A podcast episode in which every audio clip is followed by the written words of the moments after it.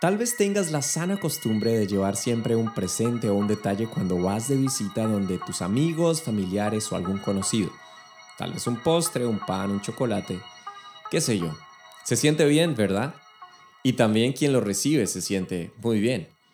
Bueno, vamos a continuar hablando de los detalles en esta serie Actos de Adoración. Mi nombre es César Méndez y esto es Entre Palabra y Canciones. Es un gusto para mí compartir a través de este medio aquello que nos edifica la palabra de Dios.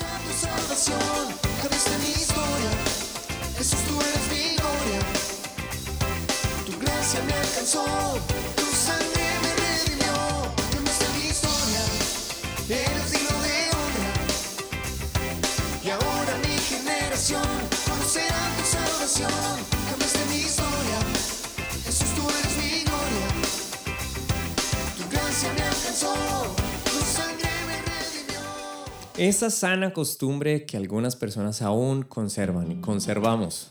A veces confieso que lo olvido, pero me gusta siempre tener esta sana costumbre de eh, poder llevar un presente cuando voy de visita donde algún familiar, amigo o donde algún conocido o correspondiendo tal vez a alguna invitación que, que nos han hecho. Siempre es importante, creo que son detalles que marcan mucho en la vida de una persona o en, la vida de, de una familia. Y para Dios son muy importantes. Continuamos esta serie de actos de adoración.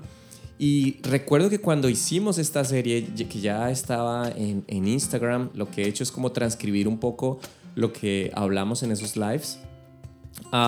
esto fue mientras estábamos en pandemia, mientras estábamos en el confinamiento. Precisamente tengo la fecha de este eh, de este live que es el, fue en septiembre 29 del 2020.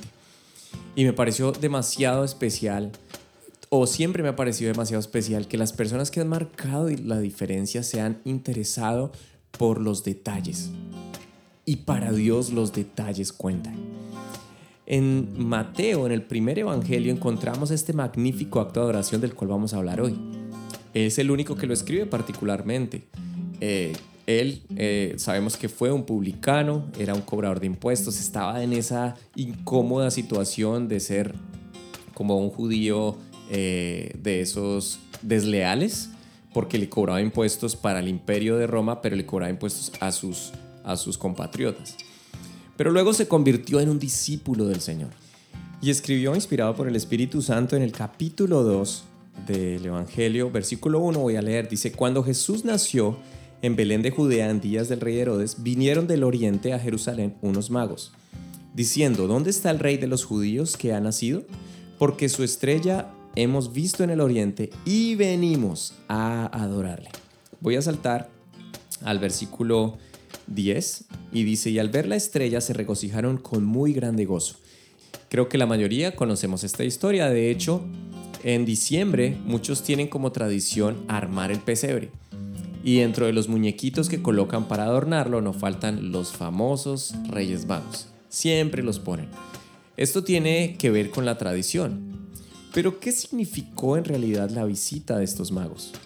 Bueno, quiero comenzar diciendo que la palabra mago en el Evangelio proviene de la palabra magoi, que en griego se usa para designar a hombres expertos en el estudio de las estrellas aunque no hay evidencia concreta de que fueran solamente tres, es lo que comúnmente se deduce por la cantidad de presentes que traían ellos. Hay muchas teorías al respecto, algunos afirman y les dan nombres como Melchor, Gaspar y Baltasar. E inclusive han dicho que uno venía de Europa, el otro de Asia y el otro de África. Todo esto son teorías. Estos hombres venían desde muy lejos, eso sí. Eh, no sabemos con certeza su origen exacto, pero su punto cardinal sí, desde el oriente. Llegaron primero a Jerusalén, que fue donde hablaron con Herodes, y de ahí continuaron su travesía hasta Belén, una distancia aproximada de unos 10 kilómetros. sin embargo, la Biblia nos muestra el cumplimiento de una profecía sumamente interesante respecto a este acto de adoración. Cientos de años antes, en el Salmo 72, encontramos esa profecía. Salmo 72 versículo 10 y 11. Los reyes de Tarsis, y de las costas traerán presentes. Los reyes de Sabá y de Seba ofrecerán dones. todos los reyes se postrarán delante de él, todas las naciones le servirán. Este es un salmo que David había escrito para Salomón, pero tal vez lo presentía en sí mismo, pero no sabía que era un salmo mesiánico, porque precisamente hablaba de la venida del Señor. También encontramos en Isaías el capítulo 60, el versículo 6. Multitud de camellos te cubrirá, dromedarios de Madián y de Efa. Vendrán todos los de Sabá. Otra vez nos da ese punto de referencia. Traerán oro e incienso y publicarán alabanzas del Señor. Estos lugares actualmente eh, están en el sureste de la península arábiga, en el actual Yemen, a excepción del lugar de Tarsis, que también lo hemos escuchado en la historia de Jonás. Bueno, Tarsis, algunos historiadores eh, concluyen que hoy en día sería hacia el sur de España, así que sería el único lugar hacia el que no correspondería el oriente, porque es el occidente del lugar del cual estamos hablando.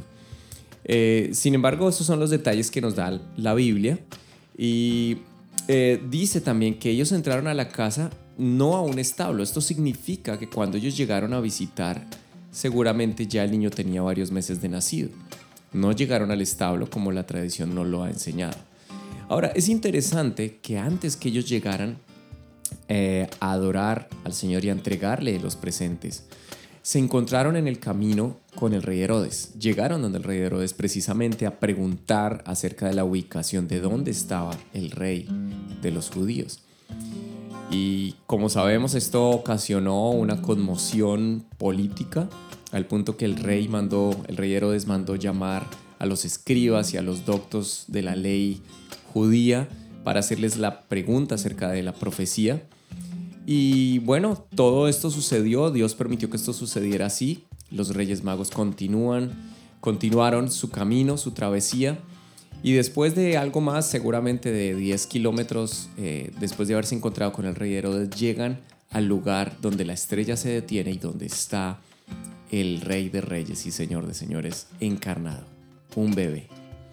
Versículo 10 del capítulo 2 de San Mateo. Y al ver la estrella se regocijaron con muy grande gozo.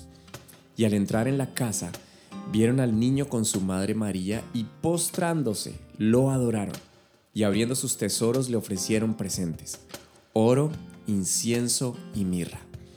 Qué interesante, hubo regocijo, hubo alegría, fue una travesía de muchos días, muchas millas recorridas, muchos kilómetros, pero qué especial que la Biblia y que el escritor de este Evangelio inspirado por el Espíritu Santo nos da estos detalles. Se regocijaron con muy grande gozo es un elemento fundamental cuando adoramos al Señor. Si hemos decidido adorarlo, si hemos decidido llegar ante su presencia, debemos hacerlo con muy grande gozo. Debemos regocijarnos. Por eso es muy importante que entendamos que aquellos que decidimos seguir a Jesús y obedecer su palabra, cuando le adoramos debemos hacerlo con regocijo. Debemos gozarnos. Y al entrar en la casa vieron al niño con su madre María y se postraron y lo adoraron. Y abriendo sus tesoros le ofrecieron presentes. ¿Qué significan esos presentes? Oro, significado en la Biblia de realeza, divinidad, excelencia. Incienso, significado de homenaje, adoración, oración, ofrenda. Mirra, padecimiento como redentor. El precio de mi adoración, lo traducen algunos. Un sacrificio vivo la mirra se usaba para aliviar el dolor, pero también para ungir a los muertos. Ahora, el significado de estos presentes en nuestra vida actual es realmente importante que lo podamos tener en cuenta. El oro, como sabemos, es el metal más preciado y su valor está de acuerdo a su pureza. Así que cuando hagamos las cosas en excelencia para Dios y más cuando lo relacionamos dentro de la adoración, para aquellos que eh, somos músicos o aquellos que eh, cantan y, o que cantamos y que nos gusta hacerlo en excelencia para Él, nunca podemos olvidar que estará de la mano siempre con lo que somos como personas, de lo que somos en esencia. Y eso es lo que le dará valor a ese detalle, a ese presente que ofrezcamos. La excelencia sin la pureza y sin la sinceridad no tiene valor. carece de sí mismo, en sí misma carece de valor. El incienso, como ya lo dijimos, es la oración, es la ofrenda misma. Por eso la adoración no se limita a un momento, a un servicio de iglesia que tal vez puede durar unos cuantos minutos o un par de horas, sino que se limita o más bien se relaciona a nuestro estilo de vida. Por eso la oración hace parte y debe hacer parte fundamental de nuestra vida de adoración también. Y la mirra que representa ese padecimiento, ese costo, ese precio, nos recuerda que la adoración tiene un precio, que seguir a Jesús tiene un precio, que tenemos que renunciar seguramente a aquello que de pronto eh, más nos atrae, que de pronto eso que más amamos tiene que pasar a un segundo lugar si realmente hemos decidido ser adoradores en espíritu y en verdad del Rey de Reyes y Señor de Señores. Estos magos nos dan un principio espiritual que aún muchos hoy no han aprendido o se les ha olvidado. Cuando vas a la casa de Dios o cuando te reúnes para adorar y vas con regocijo, con alegría, entonces es importante que no olvides que no vamos a ver a los demás, no vamos a ver eh, la pantalla, no vamos a ver y a estar atentos del sistema de sonido, de la banda, de las voces, de el, escenario, la escenografía. Es, todo eso es importante para nosotros, pero no es lo importante, no es lo más importante para Dios. Ellos llegaron, vieron a su madre, vieron al niño y enseguida se postraron y lo adoraron. Y cuando lo adoraron, justo ahí abrieron sus tesoros y le ofrecieron los presentes. ¡Wow! ¡Qué principio tan especial! Se postraron, adoraron y abrieron sus tesoros para ofrecerle los presentes. No funciona al contrario. Debo postrarme, reconocer, debo adorar en espíritu y en verdad y ahí sí abrir mi corazón, que es lo más agradable para Dios, y ofrecerle a Él todo lo que yo haya traído para Él.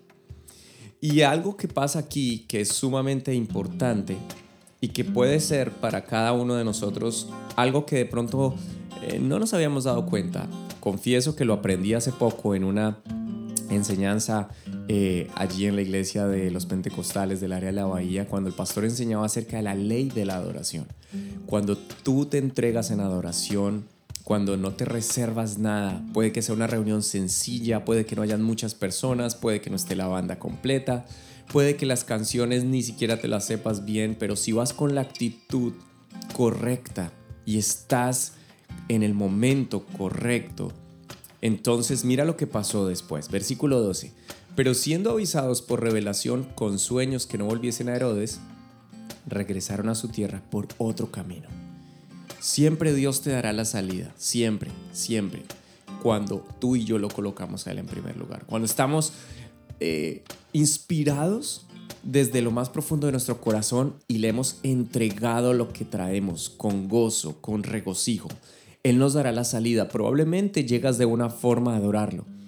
De pronto con sentimientos encontrados, con preocupaciones, con frustraciones, con problemas, pero Dios te dará la salida y saldrás por otro camino. Y entonces verás y veremos la gloria de Dios obrando a través de eso tan especial que se llama adoración. Esta es la serie Actos de Adoración del podcast Entre Palabra y Canciones. Paz del Señor. Chao, chao.